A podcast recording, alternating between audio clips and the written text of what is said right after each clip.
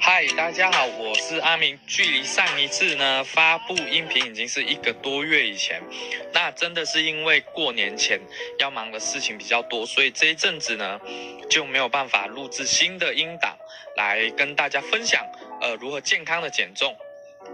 那当然，这期间呢。也有收到呃东森新闻云 ET 新闻云的采访，呃采访的主题呢就是询问说，呃如何在过年期间呢可以大吃大喝又不容易变胖？那年菜要怎么选才不容易踩雷？如果对这个呃报道这个采访有兴趣的，你可以欢迎你到我 Facebook 的粉丝页阿明私人体态管理计划的版面上呢，可以看到我。转分享出来的这一篇报道，当然虽然可能已经赶不上年菜要怎么吃这个主题了，但是呢，今天还是要来跟大家分享一下，在平日的饮食里面呢，你可以怎么做，怎么挑食物才不容易踩雷。那当然，这这个跟我在呃东森新闻云采访的报道里面呢的饮食观念是非常的相关，有关联性的。那你在这边听呢，其实也等于我把报道里面的内容呢，在这边跟大家做一个分享。那我们废话不多说，我们马上来跟大家分享一下两个关键。今天要跟大家分享的是两个关键，如何在平常的饮食里面，你可以运用的一套法则，是怎么去挑选食物，可以让你在聚餐或者是平常的料理，或者是你甚至是外食族，呃，不容易踩雷，不容易让自己变胖的一个饮食方式跟观念。那第一个重点要跟大家分享的是呢，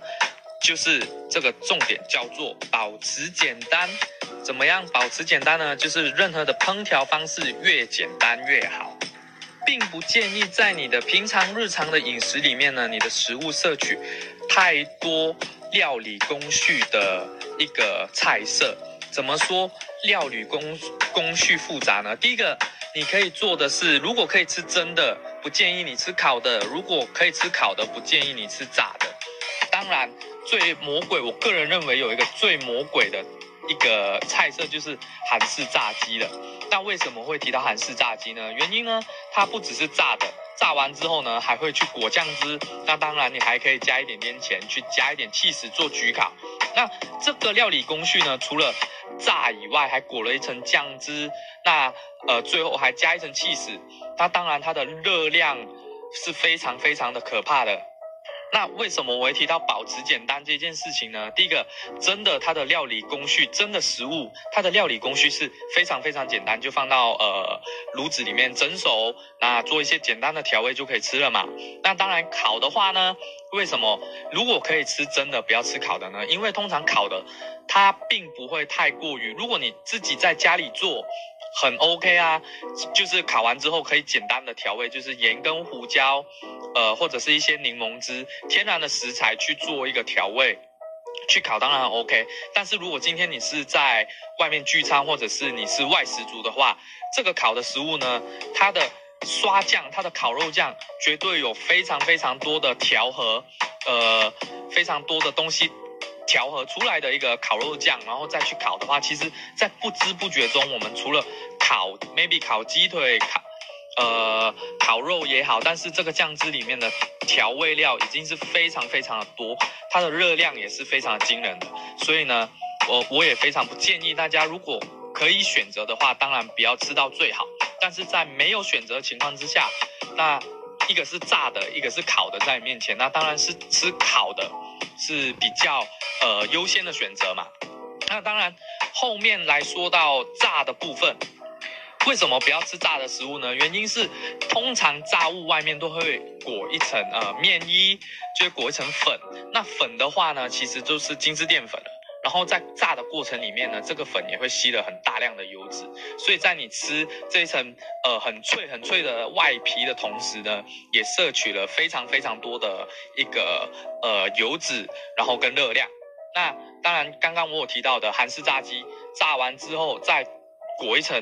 呃浓浓的酱汁，然后最后再加一个气死焗烤，那其实这个热量已经是超过我们一整天。呃，可能基础代谢所需要的热量了，所以呢，呃，非常不建议去吃到这样的食物。那当然，我们不是说因为要减重所以什么都不能吃，而是当所有的美食摊在我们的面前的时候，或者是我们今天去聚餐的时候，如果我们有很多东西在我们面前的话，我们可以去选择相对对我们身体比较没负担的一个呃菜色去选择。那当然减重的过程呢就不会呃一直 delay 一直 delay，或者是嗯吃完之后呃非常罪恶感非常的重。然后又会觉得说，呃，我减重，我减重五天，然后吃一天，我整个就已经，呃，这个进度报废要重来。其实不会，只要当我们选择相对对我们身体比较没负担的食物，又不会，呃，说，呃，不能去聚餐没朋友这件事情，我们只要懂得选择就可以了。那第二个关键呢，就是我们难免在减重这个过程里面呢，呃。会很想要吃零食，呃，咬一些小东西呀。那当然，呃，这个并不是说我们在减重这个过程一什么零食都不能吃，而是我们要聪明的去计算我们一整天，呃，可以吃这个零食的扣打。啊，我会比较建议，比如说我我用我自己举例，因为我非常爱吃洋芋片。那在我减重的过程里面呢，我就限定我自己每两天才能吃一次洋芋片。那这个洋芋片的量呢，当然我会用一个小碗装起来，我每天就只能吃一小碗，每次吃就只只是这一小碗。那呃这样呢，确保我的这个零食的量不会太多，也不会每天吃造成我没有办法去代谢。呃，从而让我的减重进度变得非常的缓慢，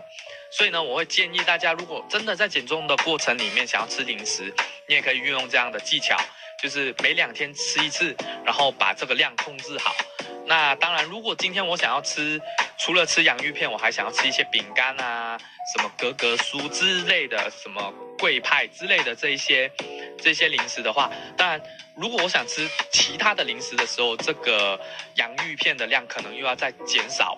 才可以确保我一整天的零食总摄取量不会太多。那要知道，我们通常不会是因为一个东单一个食物吃的太多变胖，而是所有的东西加起来都吃的太多，然后热量过剩而让我们变胖的。所以呢，今天第二个跟大家分享的技巧是，呃，如何聪明的去吃零食，让你在减重的过程里面可以吃到零食，然后又不会太罪恶。好，那我们重温一下两个重点。第一个重点，保持简单，就是让你平常的，呃，这个料理，你选择食物的烹调手法呢，越简单越好。可以吃真的，不要吃烤的；可以吃烤的，就不要吃炸的；可以吃炸的，就不要吃炸了以后再裹。酱汁的，OK。那第二个重点就是我们可以去计算好我们每天、每周的零食总摄取量，这样就不会让我们呃在减重的过程里面完全不能吃零食，很痛苦，但是吃了又很觉得很罪恶。OK，这两个关键呢，今天跟大家分享。那欢迎你，如果对我呃听了这个音频呢，想要多了解我的。一些个人的生活，或者是我的 Facebook 上面分享的资讯的话，欢迎你追踪我的粉丝页 Facebook 阿明私人体态管理计划。那如果想要追踪我的 IG 看我个人的生活的话，也可以追踪我的 Instagram。呃，我的名字呢，就是已经写在我的这个 Podcast 或 Spotify 的这个我的封面上面。那欢迎你你的追踪。那我们下一支音频再见。谢谢大家，我是阿明。